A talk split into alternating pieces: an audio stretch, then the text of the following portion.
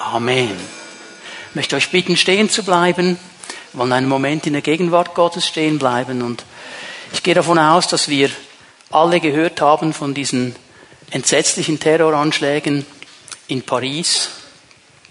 Ich war erinnert an dieses prophetische Wort im letzten Meet God, dass Europa von einem Tsunami heimgesucht wird. Und ich glaube, das ist Teil auch dieses Tsunamis. Und ich glaube, es ist eine ganz spezielle Zeit auch für den Leib Jesu in Europa, nicht nur in Frankreich, in ganz Europa, weil wir als Volk Gottes, wir sehen hinter die Kulissen. Wir sehen über das Natürliche hinein ins Übernatürliche. Und es ist eine ganz menschliche Reaktion in so einer Situation, dann irgendwie Menschengruppen hinzustellen und sagen, die sind schuld und die sind schuld. Aber wir wissen, Paulus hat uns das gesagt in Epheser 6. Unser Kampf geht nicht gegen Fleisch und Blut, er geht nicht gegen Menschen. Es ist ein geistlicher Kampf, es ist eine geistliche Schlacht, die geschlagen wird und der Feind der Menschen versucht alles, um seinen Terror hineinzubringen und uns zu lähmen. Und ich möchte, dass wir beten heute Morgen miteinander. Dass wir beten für die Gemeinde Jesu in Frankreich, in Paris, dass Gott ihnen begegnet Weißt du, etwas vom Schwierigsten ist in so einer Situation Menschen zu dienen. Wenn jemand, jemand Liebes verloren hat in so einem Anschlag, was willst du ihm sagen? Was willst du ihm für Worte geben? Wir brauchen den Heiligen Geist. Und ich möchte beten, dass die Gemeinde Jesu in Paris, in Frankreich aufstehen kann und in der Kraft des Heiligen Geistes ihrem Volk dient. Ich möchte beten mit euch zusammen, dass auch wir als Gemeinde Jesu in Europa aufstehen. Wisst ihr, es ist auch eine menschliche Reaktion, wenn solche Dinge geschehen, dass wir Angst bekommen, weil jetzt ist es ganz nah. Jetzt ist es nicht weit weg, jetzt ist es nah, es ist auf unserem Kontinent. Und ich möchte mit euch eine Bibelstelle lesen, die mich sehr ermutigt hat in diesem ganzen Zusammenhang. Johannes 16, Vers 33. Jesus spricht zu seinen Jüngern und er sagt ihnen, ich habe euch das alles gesagt, damit ihr in mir Frieden habt. Also die Gemeinde Jesu, die Jünger Jesu sollen Frieden haben. In jeder Situation, in jedem Umstand soll dieser Friede da sein. Und Jesus hat gewisse Dinge voraus angesagt, damit wir, wenn sie kommen, eben diesen Frieden haben. Und dann geht er weiter und sagt etwas ganz Wichtiges. In der Welt werdet ihr hart bedrängt. Und ich glaube, es ist ganz wichtig, dass wir immer wieder uns daran erinnern, wir sind noch nicht im Himmel. Wir leben immer noch in dieser gefallenen Welt. Und in dieser gefallenen Welt geschehen Dinge, die nicht schön sind, die uns nicht gefallen, die wir nicht mögen. Äh, Johannes beschreibt es hier als Dinge, die uns hart bedrängen. Das sind Umstände, die bedrücken, die Angst machen. Und Jesus sagt, ihr seid hier drin, meine Gemeinde ist hier drin, weil hier haben wir auch einen Auftrag. Aber dann kommt eben seine Ermutigung, ihr braucht euch nicht zu fürchten ich habe die Welt besiegt. Jesus ist stärker als jeder Terror. Jesus ist stärker als jeder selbsternannte Prophet. Jesus ist der Herr aller Herren und der König aller Könige. Und ich glaube, es ist Zeit für die Gemeinde Jesu in ganz Europa aufzustehen, nicht Angst zu haben, sondern zu beten um Freimütigkeit, um eine Ausrüstung des Heiligen Geistes, dass wir in solche Situationen hinein das Wort Gottes sagen können. Denn nur im Evangelium gibt es Rettung, es gibt keinen anderen Weg. Und das ist die Botschaft, die wir Menschen weitersagen dürfen. Ich möchte euch einladen, dass wir miteinander unsere Stimmen erheben. Lasst uns beten für diese Menschen in Frankreich, in Paris, die durch diese Tragödie gehen. Lasst uns beten für die Christen, die da sind, dass sie von Gott freigesetzt werden zum Dienst. Und lasst uns beten für die Gemeinde Jesu in ganz Europa, dass wir aufstehen und unseren Platz einnehmen für das Evangelium von Jesus Christus. Lasst uns die Stimmen erheben und lasst uns beten miteinander. Ich werde dann von hier vorne abschließen. Weil Jesus Christus im Angesicht so einer Tragödie fehlen uns die Worte, was sollen wir sagen? Aber wir wissen und wir vertrauen darauf, dass du der bist, der die Herzen kennt, dass du der bist, der trösten kann wie kein anderer. Und ich bitte dich jetzt in diese Situation hinein, dass du diese Stadt Paris heimsuchst mit deiner Gegenwart dass du Menschen begegnest, die durch diese Tragödie gegangen sind. Und Herr, dass du da, wo der Feind etwas Böses machen wollte, es drehst in etwas, das Segen hervorbringen kann, weil du diesen Menschen begegnest. Ich bete, Herr Jesus, für die Gemeinde in Paris, dass sie aufsteht in der Kraft des Heiligen Geistes und ihren Platz einnimmt und deine heilenden Worte und deine liebende Gegenwart zu den Menschen bringt, dass ein Unterschied gemacht wird. Und Herr Jesus, wir wollen aufstehen als Gemeinde Jesu in Europa. Auch wenn dieser geistliche Tsunami losbricht, Herr, wir wissen, wir können stehen in dir. Denn du hast die Welt besiegt. Du hast jede Kraft des Feindes besiegt. Und ich danke dir, Herr, dass du unsere Herzen festmachst und uns ausrüstest. Herr, dass das, was wir sehen, was um uns herum geschieht, uns nicht Angst macht, sondern dass es uns ausrichtet und wir eine Chance sehen, dein Evangelium zu den Menschen zu bringen. Ich danke dir, Herr, dass du das tun wirst und ich preise dich für deinen gewaltigen Segen. In Jesu Namen. Auch dieses Thema, dein Platz in der Gemeinde hat sehr viel zu tun. Es ist absolut zentral und wichtig, auch im Zusammenhang mit dem, was geschehen ist in Paris.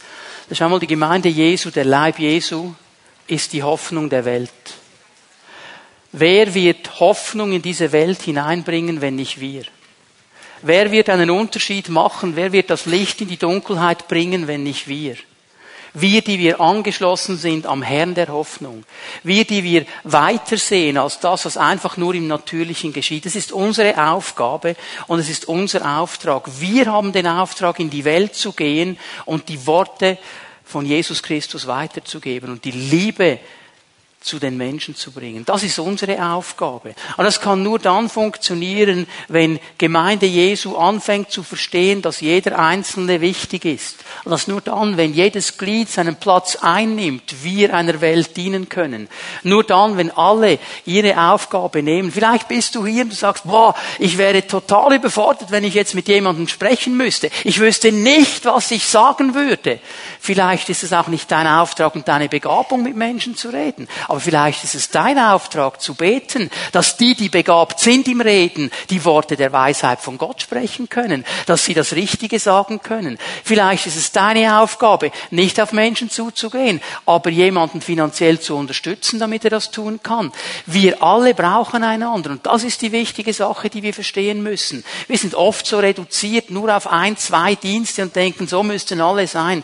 Nein, jeder von uns hat eine Aufgabe und nur dann, wenn jeder an seinem ist, dann kann Gemeinde Jesu funktionieren. Dann können wir einen Unterschied machen. Wir wollen Menschen dienen, die Jesus kennen. Wir wollen ihnen dienen, dass sie stärker werden, dass sie wachsen in ihrem geistlichen Leben, dass sie mündig werden, dass sie in der Autorität, in der Vollmacht Jesu vorwärts gehen können. Wir wollen aber auch den Menschen in unseren Orten, in unserer Stadt, in unserem Kanton, in unserem Land dienen, die Jesus noch nicht kennen. Wir wollen sie mit dem Evangelium zusammenbringen. Und das wollen wir auf der ganzen Welt. Aber das braucht jeden Einzelnen von uns. Und darum sprechen wir über diese Themen. Das ist einen starken Zusammenhang. Dein Platz in der Gemeinde. Wenn ich den erkenne und wenn ich den einnehme, dann diene ich dem Nächsten zu, der auch seinen Platz eingenommen hat. Und dann kann eine Kraft von Gott entstehen. Wir haben schon einiges gesehen zu diesem ganzen Thema. Ich habe euch erinnert an diese Aussage in 2. Korinther 3, Vers 5, dass Gott uns fähig macht zu Dienern des neuen Bundes. Dieses Fähigmachen ist eigentlich eine Ausrüstung. Er gibt uns eine Ausrüstung, also er, er schickt uns nicht irgendwo hin, ohne uns auszurüsten. Er gibt uns alles, was wir brauchen, um diesen Auftrag auszuführen. Und ein großer Teil dieser Ausrüstung sind die Gaben, die er uns gibt. Wir haben über die Funktionsgaben gesprochen. Funktionsgaben, das sind die Gaben, die zu tun haben mit dem, was Gott so natürlich in mich hineingelegt hat. Was er in seiner Schöpfung schon in mich hineingelegt hat. Es sind diese Dinge, die uns sehr leicht fallen, die uns vielleicht gar nicht auffallen, weil es uns so leicht von der Hand geht. Und das Wichtige an dieser Funktionsgabe ist, wenn ich sie Gott zur Verfügung stelle, wenn ich sage, ich brauche diese Gabe nicht, um mich gut darzustellen, also sag mal, ich kann gut singen. Das ist so das Talent, das Gott mir gegeben hat. Ich hatte nie Mühe, das ging immer leicht. Und immer, wenn ich gesungen habe, haben alle zugehört. Jetzt kann ich dieses Talent, diese Gabe nehmen und sagen, habt ihr gesehen, was für ein toller Sänger ich bin? Also ich kann sagen, Herr, Das hat eigentlich nichts mit mir zu tun. Das ist etwas, was du mir gegeben hast und ich will es brauchen, damit du Ehre bekommst. Nicht ich soll Ehre bekommen, du sollst Ehre bekommen. Vielleicht ist es mein Talent zu kochen, gastfreundlich zu sein, was auch immer. Dann habe ich das nicht, um den anderen zu zeigen, wie gut ich bin, sondern ihn groß zu machen. Denn immer dann, wenn ich diese Gabe ihm zur Verfügung stelle, dann kommt der Heilige Geist wie ein Verstärker. Dann kommt die Gnade Gottes wie ein Verstärker und macht es noch stärker. Und es wird noch genialer. Das ist der Punkt hier. Dann haben wir über die Geistesgaben gesprochen. Diese neun Gaben in 1. Korinther 12, und es gibt nur neun, die ganz klar mit dem Heiligen Geist in Verbindung gebracht werden. Es sind diese neun Gaben, die der Heilige Geist in unsere Leben hinein wirkt. Und die haben nichts zu tun mit meinen natürlichen Talenten. Die haben nichts zu tun mit dem, was ich sonst schon gut kann. Die haben nichts zu tun mit Ausbildung. Es ist das Wirken des Heiligen Geistes in mein Leben hinein. Das Einzige, was ich tun kann, ist mein Herz zu öffnen und diese Gaben fließen zu lassen. Und wir haben diese neun Gaben genommen und haben sie aufgeteilt in drei Kategorien. Das hilft uns, dieses Thema ein bisschen systematischer zu sehen. Wir haben am letzten Sonntag über die drei Wortgaben gesprochen. Gott redet. Gott spricht auch heute noch, weil er der lebendige Gott ist. Es ist die Prophetie, es ist die Gabe der Zungenrede und die Auslegung der Zungenrede. Dann haben wir die sogenannten Kraftgaben. Gott wirkt. Es sind Gaben, die die Wirksamkeit Gottes freisetzen. Über die werden wir am nächsten Sonntag sprechen, also über eine von ihnen sehr stark. Das ist die Gabe der Heilungen. Die Gaben der Heilungen, die werde ich am nächsten Sonntag ganz speziell ein bisschen thematisieren, weil da wollen die Leute immer genau wissen, wie funktioniert das. Und wir werden uns dann auch Zeit nehmen, um mit Kranken zu beten. Machen wir jeden Sonntag, aber am nächsten Sonntag ganz speziell. Also wenn du Bekannte hast, Freunde hast, die eine Heilungs Berührung von Gott brauchen, nimm sie mit. Wir wollen einfach glauben, dass Gott etwas Großes tut. Er ist der Heiler. Wir werden darüber sprechen. Aber in diese Kategorie gehört auch die Gabe des Glaubens und die Wunderwirkungen. Über die werden wir dann auch noch sprechen. Heute Morgen geht es mir um die Offenbarungsgaben. Gott offenbart sich. Er zeigt Dinge. Das Wort der Erkenntnis, das Wort der Weisheit und die Unterscheidung der Geister. Darüber werden wir heute Morgen sprechen. Jetzt lass uns mal 1. Korinther 12 aufschlagen. 1. Korinther 12 ab Vers 7. Ich möchte diese Stelle in Vers 7 bewusst noch einmal lesen, um uns noch ein paar wichtige Dinge zu diesen Gaben zu geben. Jedem aber, jedem aber und mit diesem Wort, das Paulus braucht, redet er jetzt jedes Glied am Leib Jesu an. Jeden Einzelnen. Jeder aber oder jedem aber. Und ich möchte euch an etwas erinnern. Habt ihr gesehen, in welchem Brief das steht? Korintherbrief. Die Vorzeigegemeinde des Neuen Testaments. Das war vielleicht der fleischlichste Haufen, den es gab so wie er uns beschrieben wird. Die waren so weit von Dingen entfernt, die Gott gesagt hat, dass es einem die Haare zu Berge stellt, wenn man diesen Brief liest. Also, das ist extrem, was die für Dinge durchgezogen haben, wo man sagen müsste, hallo, bitteschön, das darf doch nicht sein, oder? Und Paulus sagt ihnen, jedem aber, jedem von euch fleischlichen Korinthern, die ihr manchmal so daneben seid, die ihr so viele Dinge noch nicht gecheckt habt, die ihr die Dinge noch nicht verstanden habt. Jedem von euch. Also das zeigt mir jetzt etwas. Wir haben so diese Tendenz als Pfingstler, als Charismatiker, dass wir innerlich irgendwo denken, du musst ein gewisses Level erreicht haben, bis dann die Geistesgaben kommen. Also du musst mindestens 80 Prozent durchgeheiligt sein, sonst gibt's gar nichts. Du musst mindestens eine Bibelschule besucht haben, Seminar und so weiter. Und dann nach zehn Jahren vielleicht, wenn du immer schön anständig warst, können wir darüber reden. Gott sieht die Dinge anders. Er sucht nicht perfekte Menschen. Er sucht Menschen mit offenen Herzen. Er sucht Menschen, die sich ansprechen lassen, die sich brauchen lassen. Jedem aber wird die Offenbarung des Geistes, die Offenbarung. Dieses Wort Offenbarung könnte man am besten übersetzen mit Licht machen. Also stell dir vor, du bist in einem dunklen Raum und du siehst gar nichts in diesem Raum, du weißt nichts, liegt da irgendein Hindernis am Boden, gibt es irgendwo eine scharfe Kante, also da musst du dich ganz langsam vortasten, Fuß voraus, Hand voraus, dass du nicht gegen eine Kante stößt. Aber in dem Moment, wo jemand kommt und Licht macht, und wenn es nur eine kleine Taschenlampe ist, dann siehst du, was vor dir ist und die Gefahr ist nicht mehr da. Dann wurde es ans Licht gebracht. Dieses Wort hier Offenbarung bedeutet eigentlich, etwas ins Licht zu stellen. Etwas, was du so nicht sehen kannst, was du so nicht erkennen kannst mit deinen natürlichen Fähigkeiten, nach vorne zu bringen ins Scheinwerferlicht zu stellen, damit es sichtbar wird. Und warum soll es sichtbar werden? Euch sind diese Offenbarungen des Geistes zum Nutzen gegeben. Zum Nutzen. Auch hier ein ganz interessantes Wort. Man müsste es wörtlich übersetzen.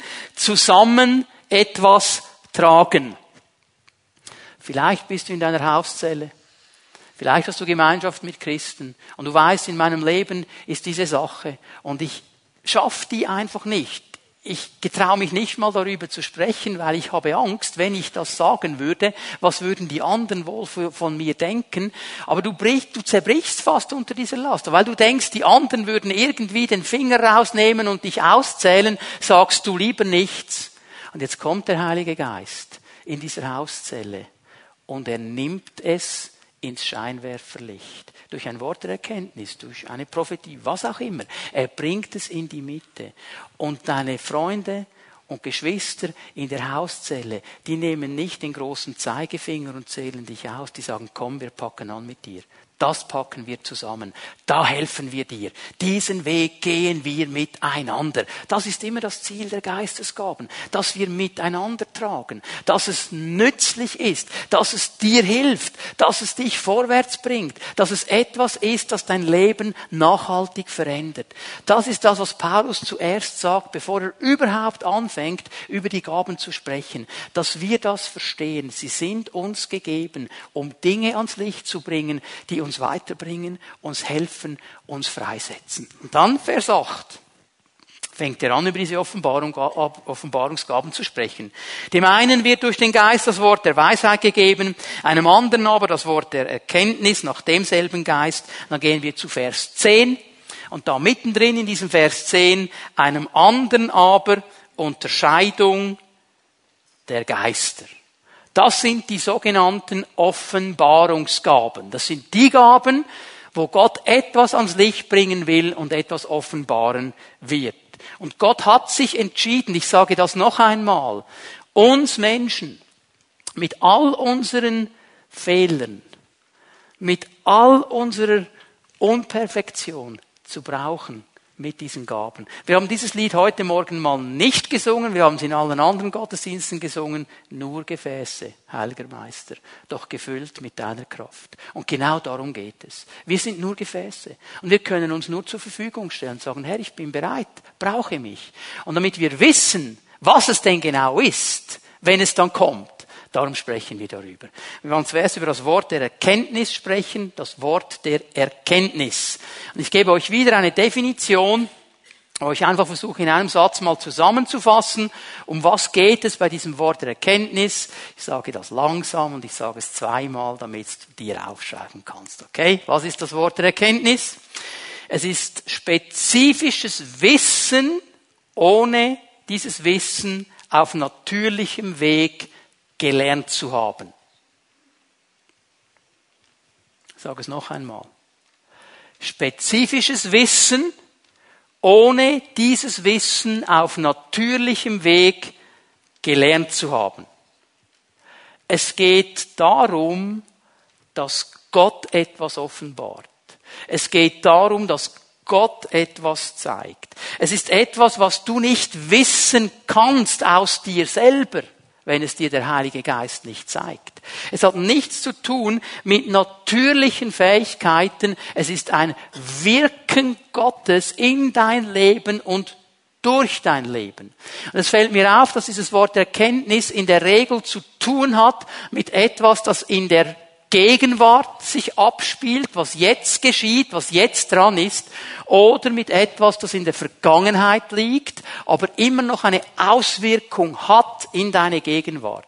Also Worterkenntnis, in der Regel geht es um etwas, das jetzt im Moment geschieht, das aber verborgen ist, oder etwas, das in der Vergangenheit geschehen ist, und heute noch Auswirkungen hat. Und da wird Gott hineinsprechen. Und der Heilige Geist kann das auf ganz verschiedene Arten und Weisen tun. Es fällt mir auf, dass dieses Wort der Erkenntnis vor allem auf drei Ebenen zu uns kommen kann. Ist auch das, was ich meistens erlebe, wenn der Herr mich mal braucht mit einem Wort der Erkenntnis, durch eine Vision ich sehe etwas. Das sagen dann die Leute auch so. Ich sehe und dann beschreiben sie, was sie sehen. Und das, was sie sehen, das macht ihnen vielleicht keinen Sinn. Aber der Person, die es hört und dies angeht, für sie ist es völlig klar. Völlig klar. Und darum kommt hier auch schon der Glaube ins Spiel.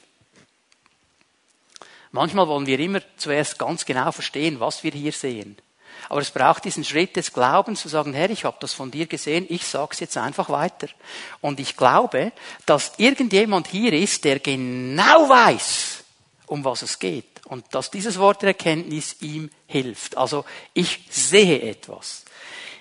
Ein Empfinden, ich fühle etwas. Ich erlebe oft, wenn ich ein Wort der Erkenntnis habe, gerade wenn es um Krankheiten geht, dass ich an meinem Leib etwas spüre. Also es geht mir perfekt gut, ich habe kein Problem und irgendwie plötzlich fängt mir etwas weh zu tun an. Ich weiß nicht warum, plötzlich ist es da. Und ich merke, okay, jetzt ist jemand hier, der hat genau dieses Problem, er hat diesen Schmerz und ich fange das an zu beschreiben und die Person weiß, okay, das bin ich, das geht mich jetzt an. Okay? Also es ist nicht so, dass dann irgendwie am Anfang vom Gottesdienst mir die Leute Zettelchen bringen, was ihnen weh tut und ich von vorne sage, das tut weh und das tut weh und alle das Gefühl, boah, woher weiß der das? Das haben sie ihm sicher gesagt. Würden wir gerne natürlich so erklären, hat aber nichts damit zu tun. Hat nichts damit zu tun. Es ist etwas, was wir sehen und spüren. Es ist etwas auch, was wir vielleicht hören. Eine innere Stimme. Du hörst einen Satz eine Aussage. Macht für dich keinen Sinn. Wenn du weißt, es ist der Herr, es ist der Geist Gottes, sag es weiter. Weil was für dich keinen Sinn macht, ist vielleicht das, was die Person neben dir braucht. Weil für sie macht es einen totalen Sinn. Das ist das Wort der Erkenntnis. Ganz wichtig, dass wir hier verstehen, dass Gott etwas offenbaren will. Dieses Wort der Erkenntnis kann sich in zwei Bereichen vor allem zeigen. Es kann sein, dass du plötzlich Erkenntnis bekommst über das Wort Gottes. Du liest etwas, was du schon viele Male gelesen hast und plötzlich wird es dir klar. Es ist wie ein Blitz aus dem Himmel. Ich denke, Luther hat das gehabt, als er da im Türmchen oben saß und studiert hatte, irgendwie diese Frage, die ihn umgetrieben hat und plötzlich, er schreibt das ja in seiner Biografie, plötzlich erkennt er, was in Römer 1 wirklich steht der Gerechte aber wird aus Glauben leben. Und er sagt, in dem Moment, wo ich das verstanden habe, wo ich Erkenntnis bekommen habe, hat Gott mir die Himmelstüre aufgetan. Ich habe verstanden, es braucht den Glauben und die Gnade. Worterkenntnis. Ich kann mich an eine Situation erinnern in Indien, in einer Pastorenkonferenz. Ich war da vor den Pastoren und ich habe gelernt, gelehrt und plötzlich schaue ich in meine Bibel hinein und da sehe ich, ein Wort in dieser Bibel hat angefangen zu blinken. Bling, bling, bling, bling. Ich habe gedacht, hallo, was ist jetzt los? Habe ich zu viel Curry gegessen oder was? Wieso blinkt das jetzt plötzlich? Und ich schaue das an und plötzlich sehe ich etwas in dieser Bibelstelle drin, was ich vorher noch nie gesehen habe. Ich habe das noch nie gesehen. Gott hat mir Erkenntnis gegeben über diese Situation und ich habe sie angefangen zu lernen und das hat einen Unterschied gemacht. Das hat einen riesen Unterschied gemacht. Kann geschehen. Oft aber ist es einfach auch eine übernatürliche Erkenntnis über eine Situation, die im Leben eines Menschen sich abspielt oder abgespielt hat. Also diese Gaben, alle drei, sind sehr stark zu finden in Beziehungsfeldern, Jüngerschaft, Seelsorge. Da wird Gott Dinge offenbar machen. So geht sehr oft da hinein. Noch einmal, Wort der Erkenntnis, nicht um Informationen, die du irgendwo bekommen hast, in einem Buch, an einem Seminar. Es geht nicht darum, dass du irgendwo einen Kurs belegt hast und darum diese Dinge jetzt einfach weißt. Das ist nicht die Sache hier. Es ist etwas, das Der Geist Gottes offenbart. Hör mal, das hat auch nichts zu tun mit Sozialkompetenz. Es gibt ja Leute, die sagen, oh, ich habe eine extreme Sozialkompetenz, also wenn ich mit Leuten zusammen bin, dann merke ich dann irgendwann schon, in welche Richtung das es geht. Oder andere sagen, ich habe Menschenkenntnis, ich schaue einen an und ich weiß sofort, so in diese Richtung geht's. Und das ist dann so das Thema nicht, okay, ich nehme mir mal den Tom ein bisschen in Visier, okay, okay, okay, mhm, bin mit ihm ein bisschen zusammen. Also so wie der sich verhält, könnte das so eine Sache sein. Und dann fange ich einfach mal an zu stochern. Ich stochere einfach mal ein bisschen rum, bis ich irgendetwas finde, wo Tom sagt, ja, das könnte dann aber schon noch sein. Hä? Also jetzt, wo du es so sagst, das ist nicht das Wort der Erkenntnis. Das ist Rumstochen. Das ist eine ganz andere Kategorie. Weil ich bewege mich nur rein auf dem Natürlichen jetzt. Okay? Das Wort der Erkenntnis, wenn es kommt, ist das Rasiermesser scharf. Und es zeigt glasklar, um was es geht. Es hat nichts zu tun mit Herumstochen. Es hat nichts zu tun mit Rätselraten. Ich meine, es gibt so gewisse Themen. Wenn jemand in der Hauszelle sagt, oh, ich bin müde. Ja, ich bin so müde. Also äh, wahrscheinlich hast du eine Erschöpfungsdepression, bist du voll im Trend. Ich mache mich nicht lustig über diese Dinge, okay? Ich mache keine Witze hier. Aber wisst ihr, manchmal haben wir so Trends. Eine Zeit lang, wenn ein Mann komisch geschaut hat in der Hauszelle, haben alle anderen Männer gedacht, er hat Probleme mit Internetpornografie. Das war so ein Rennen eine Zeit lang. Das ist Rumstochen.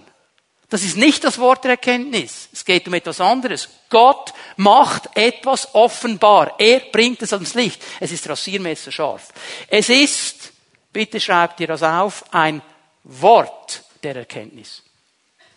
Es ist nicht die Gabe der Erkenntnis. Es ist nicht ausgesagt, dass der alles weiß. Nur Gott hat alle Erkenntnis und nur Gott alleine. Und das Wort der Erkenntnis ist nichts anderes als ein Teil, ein Segment, ein Wort aus dieser Erkenntnis. Und Gott zeigt es dir. Das heißt nicht, dass der, der einmal mit dem Wort der Erkenntnis dient, dann noch kannst du vergessen, weiß er nicht. Er weiß viele Dinge überhaupt nicht. Aber das weiß er, weil Gott es ihm gezeigt hat. Wir denken manchmal so natürlich in diesen Dingen. Ja, das ist einfach ein Cleverer, der hat das irgendwo gelernt. Vor 25 Jahren, etwa 26 Jahren geschah etwas in einem Gottesdienst. Das hat mich geprägt in meinem Umgang mit Geistesgaben. Bis heute, wenn ich daran denke, bekomme ich innerlich noch Hühnerhaut. War eine Frau in dieser Gemeinde. Diese Frau war nicht ganz gesund ich weiß nicht genau, was ihr Problem war. Also es war eine, eine geistige Sache auf jeden Fall. Sie war einfach nicht ganz 100, sage ich jetzt mal. Okay? Und die war da, die hat angebetet und wenn sie kam und geredet hat, konnte man sie fast nicht verstehen. Genuschel, einfach komisch, komisch. Und jetzt sind wir in diesem Gottesdienst, diese Frau betet an und sie preist den Herrn und plötzlich geht sie nach vorne. Und ich habe gedacht, hoppla, was kommt jetzt? Und dann steht die da vorne, der Pastor hat nicht reagiert, der kannte das offensichtlich, wir waren nur zu Gast. Und jetzt gibt die eine Zungenbotschaft glasklar. Ohne Nuscheln.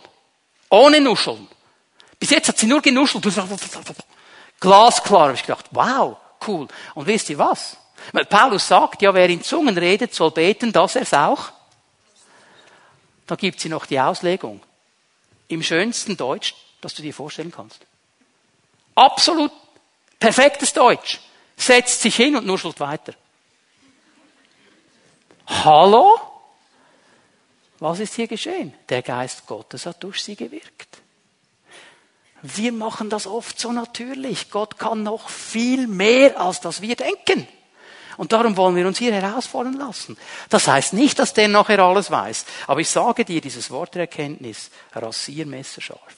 Rasiermesserscharf. Ich möchte euch eine Stelle zeigen, Johannes 4, Vers 16. Wir kennen die Stelle, Jesus spricht mit dieser Frau am Jakobsbrunnen, hat ein längeres Gespräch mit ihr. Und da bei Vers 16, Johannes 4, Vers 16 sagt er, geh und ruf deinen Mann. Komm mit ihm hierher. Die Frau sagt, ich habe keinen Mann. Jesus sagt, das stimmt. Das stimmt. Du hast keinen Mann. Fünf Männer hast du gehabt. Und der, mit dem du jetzt zusammen bist, ist nicht dein Mann. Woher weiß er das? Hat die irgendwie auf der Stirn eine Schrift gehabt oder aufgestanden ist, ich hatte fünf und mit dem, dem ich zusammen bin, lebe ich in wilder Ehe, ist nicht mein Mann. Hatte die nicht gehabt. Jesus hatte die nicht gekannt. Aber durch ein Wort der Erkenntnis sieht Jesus ganz klar, um was es geht. Und er spricht es an. Er spricht es an. Und wenn wir den Zusammenhang schauen, wenn du wüsstest, wer es ist, der dir, der dich um Wasser bittet, du würdest ihn bitten, er würde dir lebendiges Wasser geben. Er sagt, Frau, du kannst dir noch zehn nehmen, die werden nie das Loch in deiner Seele füllen. Das kann nur ich füllen. Und ich fülle es nicht mit Sex. Ich fülle es mit etwas ganz anderem, mit göttlichem Leben. Halleluja. Das war der Punkt, ja. Glasklar. Herr, ich sehe, dass du ein Prophet bist. Das ist klar, oder? Aber ich möchte Folgendes mal herausstreichen. Diese Situation war im Natürlichen nicht ersichtlich. Jesus hat sich auch nicht auf Menschenkenntnis und Sozialkompetenz berufen. Ich meine, er hätte ja sagen können, warum kommt die Frau um die Mittagszeit, um Wasser zu holen. Das hat man nicht gemacht. Man kam entweder früh am Morgen oder am Abend spät. Warum kommt sie zur Mittagszeit? Und er hätte seine ganze Sache von da aufbauen können. Das hat er aber nicht gemacht. Er hat ganz klar vom, äh, vom, vom Geist Gottes her gesehen, was die Sache ist. Dieses Worterkenntnis ist ganz genau und spezifisch. Er hat nicht gesagt, ja, du hast ein Paar gehabt und mit dem bin ich nicht ganz sicher, mit dem du jetzt zusammen bist, was da genau abgeht. Das war nicht Rätselraten. Er hat gesagt, fünf hast du gehabt und der, mit dem du jetzt zusammen bist, ist nicht ein Mann. Ganz glasklar, spezifisch. Und wisst ihr, was noch kommt? Und das ist jetzt ganz, ganz wichtig. Jesus hatte überhaupt nicht die Ausrichtung, diese Frau bloßzustellen. Ein Wort der Erkenntnis wird nie jemanden bloßstellen. Nie. Es wird ans Licht bringen und es wird ans Licht bringen mit einem einzigen Ziel – Wiederherstellung, Heilung, Befreiung, Erlösung, Freisetzung. Das ist das einzige Ziel. Darum bringt er es nach vorne. Er wollte nie bloßstellen. Er schaut, dir, er schaut dir in die Augen und er sagt dir in einer Klarheit, was der Geist ihm geoffenbart hat. Nicht um sie fertig zu machen, sondern um ihr zu helfen. Und ich möchte hier eine Sache noch hervorholen, die mir ganz, ganz wichtig ist. Es ist eine Sache, ich habe das letzte Woche schon erwähnt bei der Prophetie. Es ist eine Sache, vom Herrn ein Wort der Erkenntnis zu bekommen. Wie wir das nachher weitersagen und was wir weitersagen, ist eine ganz andere Kategorie. Weil schau mal, wir brauchen Weisheit hier. Wir brauchen Weisheit, wie wir etwas sagen. Ich bin an eine Situation erinnert, wo wir in einem Befreiungsdienst waren mit einer jungen Frau und dieser Dämon wollte einfach nicht ausfahren. Also in der Regel so nach einer Stunde war die Sache gegessen, das ging einfach nicht. Es ging nicht über Stunden, hat sich dieser Dämon gewehrt und wollte einfach nicht ausfahren. Und wir haben gerungen vor dem Herrn und gesagt, Herr, was ist hier los? Du musst uns helfen, du musst uns Offenbarung geben. Was geschieht hier? Und während wir beten, zeigt der Herr mir ein Bild. Und ich habe angefangen zu beschreiben, was ich in diesem Bild sehe. Ich habe diesen Bauernhof beschrieben, den ich gesehen habe. Und sie sagt, ah, das ist der Bauernhof meines, meines Großvaters, der Bauernhof meines Großvaters. Aha. Und dann sehe ich, wie dieser Mann kommt. Ich habe ihm beschrieben, was er angehabt hat, wie er ausgesehen hat. Und sie sagt zu mir, ah, das ist mein Großvater, das ist mein Großvater. Und dann habe ich gesehen, das Bild ging dann weiter. Ich habe gesehen, wie dieser Großvater das Mädchen nimmt und mit ihr in die Scheune geht. Und ich wusste, was er da mit ihr gemacht hat. Und ich habe mich umgedreht, habe ihr in die Augen geschaut und habe gesagt, im Namen Jesu, du Dämon, ich weiß, wo du reingekommen bist, du bist im Licht, du bist offenbart, du hast keine Handhabung mehr, im Namen Jesu raus mit dir. Und er war sofort weg und die Frau war frei. Sie hat vergessen, was geschehen ist in dieser Scheune. Und es wäre das Blödste der Welt gewesen, ihr das zu sagen. Weil ihr Großvater war ihr Hero. Und das wäre blöd gewesen. Und ich musste das auch gar nicht, weil ich musste nur eines wissen. Wo ist der Haken, an dem sich dieser böse Geist festhält? Und das hat mir der Herr gezeigt. Verstehen wir? Bitte, betet um das Wort der Erkenntnis, aber betet um Weisheit. Betet um Weisheit, weil es kann zerstören. Und es geht nie ums Bloßstellen, es geht immer um die Auferbauung, um die Stärkung, um die Ausrichtung und die Freisetzung. Um das geht es. Worterkenntnis, eine ganz, ganz starke Sache. Wir gehen zur Unterscheidung der Geister. 1. Korinther 12, Vers 10. Das ist so ein Thema, da wird es uns ein bisschen komisch. Um was geht es jetzt da ganz genau? Wir wollen versuchen, auch das mal genau herauszufinden. Ich gebe euch eine Definition.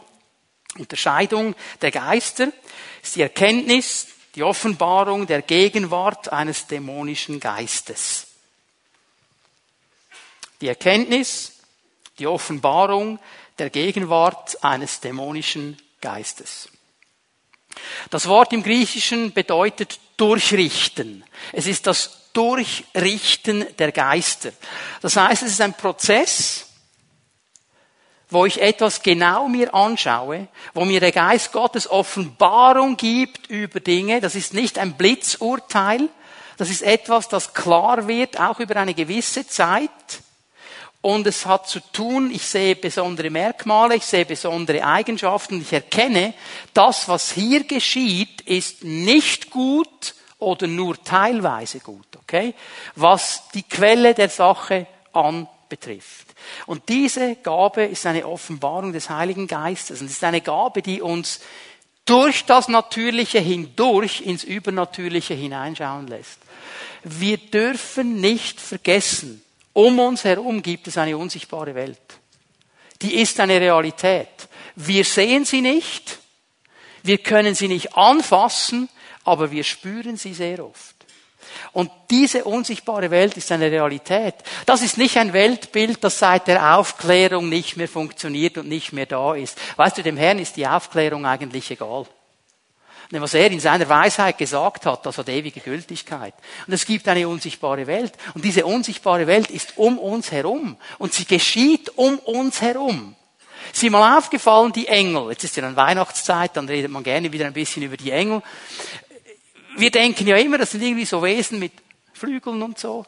Ist euch mal aufgefallen, an die vielen, vielen Stellen, wo die Engel vorkommen, die fliegen gar nicht so viel. Die können schon, aber so viel fliegen tun sie eigentlich gar nicht. Aber was sie immer wieder machen, ist plötzlich stehen sie da. Weißt du was? Ich sag dir was, die sind die ganze Zeit da. Dieser Raum hier ist gefüllt mit Dämonen und mit Engeln. Boah, jetzt sind einige schockiert. Ganz sicher, ich habe mindestens zwei Engel dabei. Links und rechts habe ich einen, meine beiden Schutzengel, die sind immer da. Ihr seht die nicht, aber die sind da. Und wenn Gott jetzt wollte und dem Engel zu meiner Linken sagt, Junge, mach dich mal schnell sichtbar, dann würde er einfach einen Schritt machen und dann wäre er da. Schau mal, so viel Mal, wenn die Engel beschrieben werden, er trat zu mir. Der war immer da, aber jetzt Vorhang weg und jetzt siehst du ihn, okay? Da geschieht etwas in der unsichtbaren Welt und wir sind da mittendrin. Wir können es natürlich nicht erkennen mit unseren natürlichen Sinnen und mit unseren natürlichen Augen. Wir spüren vielleicht etwas. Ich war einmal in einer Gemeinde eingeladen in Deutschland für einen Predigtdienst und ich kam da am Abend hin und ich wusste nicht, was in dieser Gemeinde losgeht. Irgendwie ich habe angefangen zu predigen und ich habe das Gefühl gehabt, die sind alle unter einer riesigen schwarzen Wolke. Und die sind alle so niedergedrückt in ihren Sesseln drin. Was geht hier ab? Was ist hier los? Und ich habe gepredigt, so gut ich konnte, und der Herr hat Gnade geschenkt, und es wurden ein paar Leute berührt, und offensichtlich hat es ihnen gefallen. Sie haben mich nochmal eingeladen, dann ein paar Wochen später an einem Sonntagmorgen. Und jetzt komme ich am Morgen zusammen mit Barbara auf diese Gemeinde zu, auf dieses Gemeindelokal und ich sehe vis-à-vis vom Haupteingang so eine komische Skulptur. Und ich habe die nur von Weitem gesehen und ich habe diesen Impuls vom Geist Gottes, geh da mal hin. Und ich bin da hingegangen. Vis-à-vis vom Haupteingang des Gemeindegebäudes steht diese Skulptur. Ein Wesen mit zwei Hörnern. Mit der Hand hat sie so gemacht und einen Menschen nach unten gedrückt. Aha. Aha. Ich bin da hingestanden und habe gesagt, heute nicht. Deine Zeit ist abgelaufen. Ich zerbreche das Joch, das du über diese Gemeinde legen willst. Und habe da geistige Kampfführung gemacht, hat niemand gemerkt. Geistige Kampfführung heißt nicht herumturnen, herumtanzen, schreien und wild tun. Wenn ich Autorität habe, muss ich nicht schreien. Dann sage ich, was läuft. Punkt. Und ich habe sie dann gefragt, den Pastor, gesagt, du, die Skulptur sagt, ja, die steht seit ein paar Monaten da, die haben die einfach hingestellt. Wir konnten nichts dagegen tun, das nervt uns total. Habe ich ihm gesagt, was mir der Herr gezeigt hat. Und dann haben wir Habe ich ihm gesagt, ich werde heute Morgen über Bitterkeit predigen. Sagt, das ist aber schwierig bei uns in der Gemeinde. Also das, das ist. Ich habe gesagt, ja, aber das hat der Herr mir gesagt. Es war völlig anders. Es war Freiheit im Geist. Niemand war niedergedrückt. Die Leute waren da, haben angebetet und es kamen Leute nach vorne und haben Heilung bekommen für ihr bitteres Herz, weil der Herr wirken konnte. Unterscheidung der Geister. Hat nichts mit mir zu tun. Hat nichts mit meiner Predigt zu tun. Hat einfach damit zu tun, dass der Herr etwas geoffenbart hat. Okay? Solche Dinge geschehen und darum sind wir offen. Was heißt das jetzt? Hinter jedem Busch ist ein Dämon. Unter jedem Stein ist ein Dämon. Vergiss doch den Quark. Das sind die durchgedrehten Charismatiker, die die solchen Quark erzählen. Dass du irgendwie durch die Stadt läufst und denkst, äh, ich könnte angesprungen werden, überall sind nur Dämonen. Hallo, hören wir doch auf mit diesem Quark. Hey, Jesus ist der Chef. Nicht die Dämonen. Aber, aber es gibt sie. Es gibt sie. Und wenn sie nach vorne kommen und wenn sie ihren dreckigen Kopf erheben, dann gehen wir im Namen Jesu zu ihnen und sagen, du fährst aus und deine Zeit ist abgelaufen. Punkt. Das ist das, was wir tun. Hey, wenn deine Frau mal nicht gut drauf ist, das ist nicht gleich der Teufel. Okay? Und hör auf, deinem Chef Belzebul zu sagen, weil er dich nicht befördert hat. Und wenn du mal schlechte Laune hast, dann musst du nicht gleich Dämonen austreiben. Wir sind dann manchmal ein bisschen extrem. Aber es ist ja auch gut, dann sind wir ja nicht schuld, das sind ja die bösen Dämonen. Oh, ich kann nicht aufhören mit dieser Sucht, der böse, böse Dämon, ich bin schokoladensüchtig. Habe noch nie was von einem Schokoladendämon gehört. Aber weißt du, was ich gehört habe? Etwas von einem Frucht des Geistes. Und die heißt, wie heißt sie? Helft mir ein bisschen. Selbstbeherrschung. Wäre viel einfacher, wenn es einen Schokoladendämon gibt, gell? Da kannst du essen, wie du willst und sagen, ich bin's ja nicht, es war der Böse. Selbstbeherrschung. Okay. Also bitteschön. Ich verniedliche die Dinge nicht, ich möchte sie einfach in eine Balance bringen. Es gibt diese Situationen. Und der Geist Gottes spricht darüber mit uns.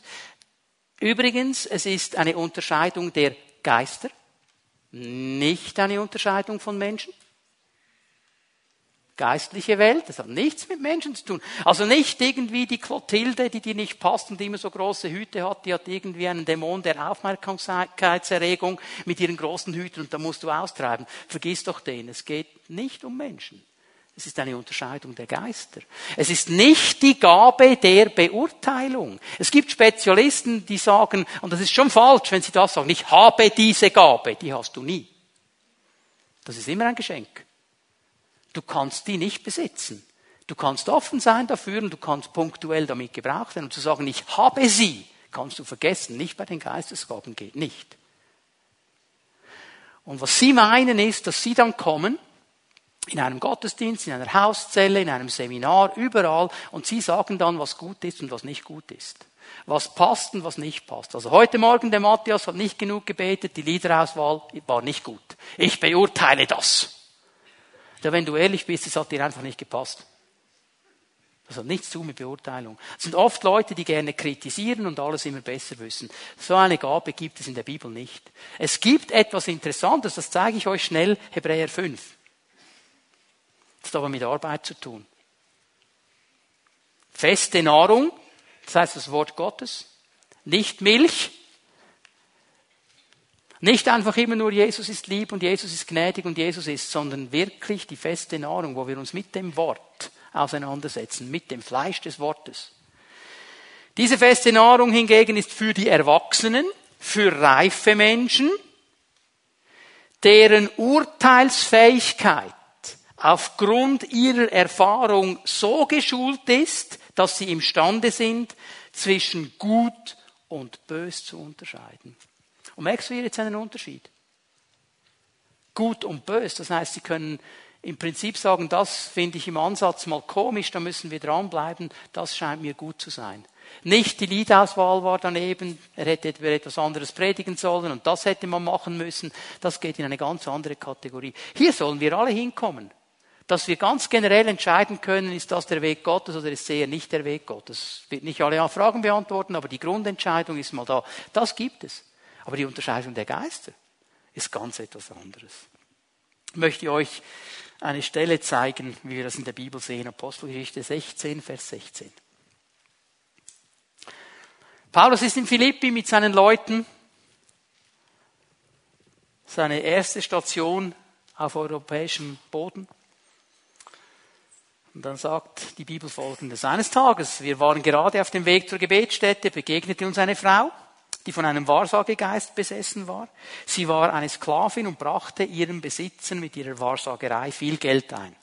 Die Frau lief hinter Paulus und uns anderen her und schrie in einem fort. Diese Leute sind Diener des höchsten Gottes. Sie sagen euch, wie ihr gerettet werden könnt. Okay? Jetzt, was du nicht vergessen darfst, damals wussten sie ja nur, was in Vers 17 geschehen ist. Also stell dir die Situation vor. Du bist unterwegs, du hast innerlich den Impuls, eine Evangelisation zu machen und du gehst durch Bern mit deinen Leuten zusammen und plötzlich kommt jemand hinter dich und fängt an zu schreien und sagt, oh, ihr Berner, Hört ihm zu, hört ihr zu. Das sind Diener des höchsten Gottes. Die haben eine geniale Botschaft. Die sagen euch, wie ihr gerettet werden könnt. Hört zu, hört zu. Das ist gut im Fall. Hört zu. Und du wirst vielleicht denken, boah, nicht schlecht, oder? Gratis Werbung. Gute Sache, oder? Die, die macht Aufmerksamkeit für uns. Paulus war nicht happy. Weil er gemerkt hat, hier stimmt etwas nicht hier ist etwas nicht in Ordnung. Das hat zwar sehr fromm getönt und es war sogar richtig, oder? Ja, ich meine, war Paulus ein Diener des höchsten Gottes? Konntest du den Weg der Rettung erkennen, wenn du ihm zuhörst? Absolut klar und richtig, stimmt alles, oder? Aber Paulus, und schau mal, es ist interessant hier, so ging das viele Tage. Es ist interessant, dass er nicht aus der Hüfte geschossen hat. Ein Impuls und pfumm, sondern hat das genau sich, was ist hier los? Was geht hier wirklich ab? Was geschieht hier? Ich will es unterscheiden. Irgendwann war er aber klar, er konnte es nicht mehr ertragen. Er dreht sich um und sagte zum Wahrsagegeist, übrigens im Griechischen steht hier Pythongeist. Also nicht einfach nur Wahrsagegeist, war ein Pythongeist. Macht uns keinen Sinn. Hat zu tun mit dem Orakel von Delphi eines der größten Orakel, bekanntesten Wahrsageorakel im antiken Griechenland. Da war die hohe Priesterin, die Pythonese, die Oberschlange, und die war da und da kamen die Leute und wollten von ihr über die Zukunft etwas hören und die hat dann Leute ausgesandt nach ganz Griechenland mit diesem Pythongeist, um wahr zu sagen. Also hier ganz spezifisch hat er noch gesagt und gesehen, was es ist. Nicht einfach ein schlechter Geist, Pythongeist, das ist die Sache, die hier abgeht. Und er dreht sich zu ihr und sagt, im Namen von Jesus Christus gebiete ich dir, verlass diese Frau. Im selben Augenblick verließ der Geist die Frau. Also Paulus hat hier gemerkt, das ist nicht in Ordnung. Was hier geschieht, das ist nicht in Ordnung. Er konnte die Quelle unterscheiden. Im Gegensatz zu den Leuten in Philippi. Weil die haben gedacht, okay, Paulus predigt geistliche Dinge. Diese Frau spricht auch geistliche Dinge. Die gehören wahrscheinlich zusammen. Die gehören irgendwie, gehören die, das liegt alles noch drin. Darum dreht sich Paulus so klar um, weil Paulus eine Sache klar ist, und die ist bis heute klar, Gott braucht keine Werbung vom Teufel. Gott braucht keine Werbung vom Teufel. Braucht er überhaupt nicht. Der kann für sich ganz alleine stehen. Unterscheidung der Geister. So, Paulus sieht hier etwas. Und lass uns einfach mal darüber nachdenken. Paulus wusste, der Teufel kann sich verstellen in einen Engel des Lichts. Manchmal kommen Dinge ganz fromm daher. Ganz fromm. Wo wir nur eines tun können. Aufstehen und in der Autorität Jesu sagen, so nicht. So nicht. Wenn Christen sagen, in eine Situation hinein, wo eine, eine Mutter von drei oder vier kleinen Kindern im Spital ist, Intensivstation, die Ärzte wissen nicht, ob sie überlebt. Und Geschwister in der Gemeinde sagen, wir haben schon lange gebetet, dass Gott die straft. Dass die endlich mal von ihrem hohen Ross runterkommen. Das hat nichts mehr zu tun mit dem Geist Gottes. Nichts. Diese Quelle ist klar. Und dann kannst du nur noch sagen, ich verbiete dir so zu reden. Aber ganz klar. Das ist ein Fluch und nichts anderes. Aber ganz fromm. Ganz fromm. Der Teufel ist nicht so blöd. Und darum brauchen wir das. Und das stehen wir ganz klar. Wort der Weisheit. Geh eins weiter. Gäbe noch viel zu sagen. Ich habe euch gesagt, ich kann nur einen Überblick machen über diese, über diese Gaben. Das gäbe so viel noch zu sagen, aber ich muss weitergehen. Wort der Weisheit. Was ist das? Eine göttliche Antwort oder Lösung für eine bestimmte Situation. Eine göttliche Antwort oder Lösung für eine bestimmte Situation. Was ich über das Wort der Erkenntnis gesagt habe, gilt auch hier. Es ist nicht die Gabe der Weisheit. Also die Person, die ein Wort der Weisheit hat, die muss nicht per se weise sein. Überhaupt nicht. Sie wird einfach gebraucht in diesem Moment, um etwas zu sagen, was ja nicht mal von ihr kommt, sondern von Gott. Und er hat alle Weisheit. Also wir denken dann, ja, das ist einfach jemand, der weise ist. Man hat lange auch gedacht, das hat zu tun mit Ausbildung. Ausbildung ist sicher nützlich, aber das ist ein, eine Gabe des Geistes. Es ist wichtig, dass wir das verstehen. Es ist der Geist Gottes, der es hier hineingibt. Und ich möchte euch Johannes 9, da gehen wir hin, das ganze Kapitel gehe relativ schnell durch, weil hier sehe ich so ein paar Dinge, die fassen es gut zusammen für uns und hier sehe ich so ein Wort der Weisheit. Einfach in Reinkultur, das ist so genial. Aber wir lernen sehr viel von diesem Kapitel. Wir fangen mal an zu lesen, Johannes 9, Vers 1. Unterwegs sah Jesus einen Mann, der von Geburt an blind war. Rabbi, fragten die Jünger, wie kommt es, dass dieser Mann blind geboren wurde? Wer hat gesündigt? Er selbst oder seine Eltern. Und das ist, was mich hier beschäftigt. Wir sind oft genauso. Die Jünger, die waren hier mehr an der Theologie interessiert als am Menschen. Der Blinde war ihnen eigentlich egal. Aber warum ist jetzt der blind? Haben die Eltern gesündigt oder er? Das war alles, was sie interessierte. Die hatten eine theologische Spitzfindigkeit. Das wollten sie wissen. Ich spiele nicht Theologie gegen Menschenliebe aus, das gehört zusammen. Wahre Theologie hat immer Menschenliebe.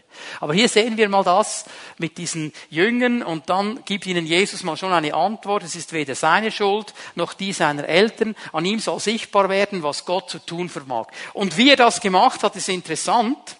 Ähm, Jesus hat zu Boden gespuckt und im Griechischen steht das sehr ähm, bildlich. Also das war alles, was er hatte. Und dann hat er eine Pappe gemacht. Also sehr appetitlich, was hier geschieht. Und übrigens, ähm, bitteschön, er hat das genau einmal gemacht. Also bevor du jetzt anfängst, Leute anzuspucken, seid ihr wirklich sicher, dass es der Heilige Geist ist. Jesus hat es nur einmal gemacht in dieser Situation, okay? Einmal. Er hat ihm diese Pappe auf die Augen gestrichen und hat gesagt, geh zum Teich Siloa, wasch dich. Der ist losgezottelt und wurde geheilt. Und eigentlich müssten wir jetzt doch sagen, hey, da waren doch alle glücklich. Ein Mann von Geburt an blind, der hat nie gesehen. Und jetzt kommt diese Geschichte, okay, ist ein bisschen komisch mit dieser Pappe und so und Spucke und so weiter, aber, aber er, ist, er sieht, er sieht wieder. Er, müsste man denken, die sind doch alle glücklich und freuen sich und das gäbe ein Mietgott. Halleluja, oder? Ja, was geschieht jetzt? Die Debatte geht los. Jetzt geht eine Debatte los. Zuerst seine Freunde und Bekannte. Ja, ist es jetzt wirklich der? Ja, bist du sicher? Aber, ja, aber der war doch blind und was ist jetzt, was ist denn mit dem jetzt geschehen? Und, und dann holen sie ihn und sagen, ja, hey, was ist jetzt los mit dir? ist doch unmöglich, dass du plötzlich siehst. Und er erklärt ihnen die ganze Sache. Äh, wie kommt es denn? Und er erklärt ihnen, da war Jesus und so weiter, hat ihnen alles erklärt und, und, und, und, und wo ist der jetzt? Fragen sie, wo ist dieser Jesus? Er sagt, ich weiß nicht, der kam einfach, hat da gespuckt, hat Zeug raufgetan, wie gesagt, geh zum Teich und ich habe es gemacht und jetzt bin ich, jetzt sehe ich, oder? Ich konnte nicht mehr Antwort geben. Und die kamen mit der Situation nicht klar. Was haben sie gemacht? Wir haben hier ein geistliches Problem. Wen holen wir? Wir gehen zu den geistlichen Profis. So, sie nehmen den Mann und gehen zu den Pharisäern. Also die müssen die Antwort wissen, das sind die geistlichen Profis, die müssen es im Griff haben. So bringen sie den Mann, Vers 13, zu den Pharisäern. Und jetzt haben wir ein Problem im Vers 14. Der Tag, an dem Jesus diesen Brei machte, war ein Sabbat. Am Sabbat wird nicht geheilt. Jetzt geht die Diskussion los. Jetzt fragen ihn die Priester. Was ist genau geschehen? Er erzählt die Geschichte wahrscheinlich zum dritten Mal jetzt, oder? Okay, das ist geschehen und so weiter. Okay, okay, okay. Die Pharisäer, die sind sofort klar, die haben eine klare Unterscheidung hier. Das kann nicht von Gott sein. Vers 16. Das kann nicht von Gott sein. Warum kann es nicht von Gott sein? Sabbat. Das war am Sabbat. Das kann nicht von Gott sein. Dann ist eigentlich die Sache klar. Theologische Überzeugung hier führt zu dieser großen Diskussion. Sie fragen weiter, was sagst denn du? Was war das für einer? War es ein Prophet? Was ist er denn ganz genau? Und die führenden Juden, die wollten nicht glauben, was geschehen ist. Was machen sie? Sie holen seine Eltern. Okay? Zotten die Eltern an. Ist das euer Sohn? Jawohl, ist unser Sohn. Der war doch blind. Jawohl, er war blind. Was ist da geschehen? Und die Eltern, die waren clever genug zu wissen, wenn wir jetzt eine falsche Antwort geben, schmeißen sie uns aus der Synagoge. Und dann haben sie gesagt, das war auch Weisheit, oder? Natürliche. Ja, fragt doch selber, er ist ja erwachsen. Fragt ihn doch selber. Wir waren nicht dabei, der ist doch erwachsen, also ist hier eigentlich los. Okay, was machen sie?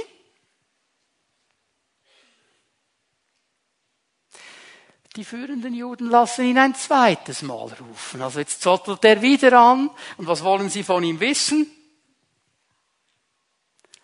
Bekenne vor Gott die Wahrheit. Was ist geschehen? Und sag uns, dass dieser Mann ein Sünder war. Und jetzt kommt schon mal eine interessante Antwort. Ob der ein Sünder ist oder nicht, das weiß ich nicht. Aber wisst ihr, was ich weiß? Ich war blind und jetzt bin ich geheilt. Das weiß ich, oder? Alles andere weiß ich nicht. Was hat er gemacht? Jetzt fragen Sie schon wieder.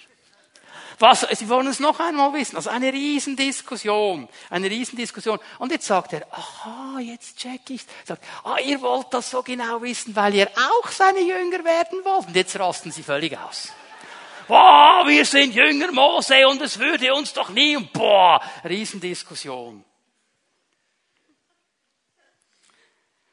Und jetzt kommt das Wort der Weisheit. Vers 30.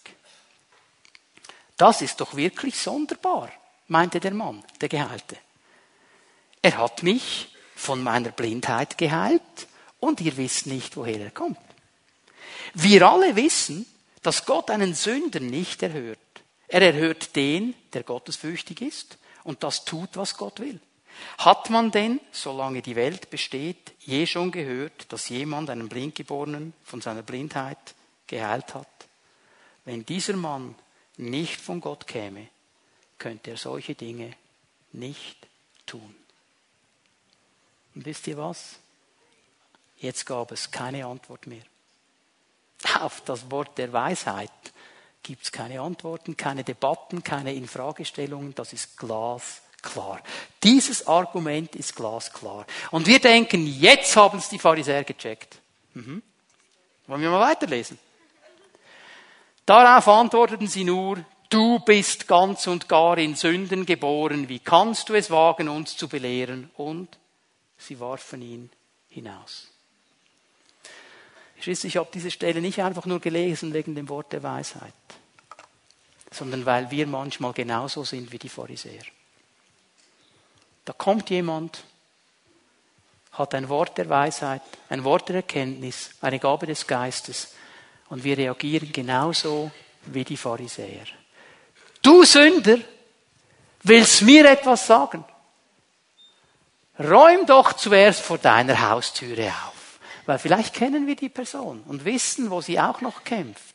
Und wir hören nicht mehr auf das, was der Geist Gottes zu sagen hat. Weil wir genauso sind wie die Pharisäer. Wir haben unser System. Und wehe, es passt nicht ins System. Dann wird alles gleich auf die Seite gestellt. Und weißt du was? Wir gehen vorbei am Wirken Gottes. Und wenn wir verstanden haben, dass diese Gaben des Geistes nur ein Ziel haben, freizusetzen, vorwärts zu bringen, uns weiterzubringen in unserem Leben mit dem Herrn, uns zu dienen, zu unserem Nutzen sind, dann gibt es nur eine Antwort. Herr, es ist mir so egal, über welchen Kanal das es kommt. Wenn du sprichst, dann nehme ich es ernst. Weil es geht nicht um den Kanal. Es geht um das, was du gesagt hast. Es ging doch hier nicht um Sabbat oder nicht Sabbat. Es ging nicht um Brei oder Teich Shiloach. Es ging um die Heilungskraft Gottes und Gott sollte Ehre bekommen. Darum ging es doch. Aber das war alles kein Thema mehr. Und nun möchte ich die letzten zwei Verse von Psalm 121 als Segen aussprechen. Der Herr behüte deinen Ausgang und Eingang von nun an bis in alle Ewigkeit. Ich wünsche euch einen gesegneten Nachmittag. Genießt den Nachmittag. Ladet Freunde ein und wir treffen uns hier um 19 Uhr zur Meet God Celebration und erwarten Großes. Bis später.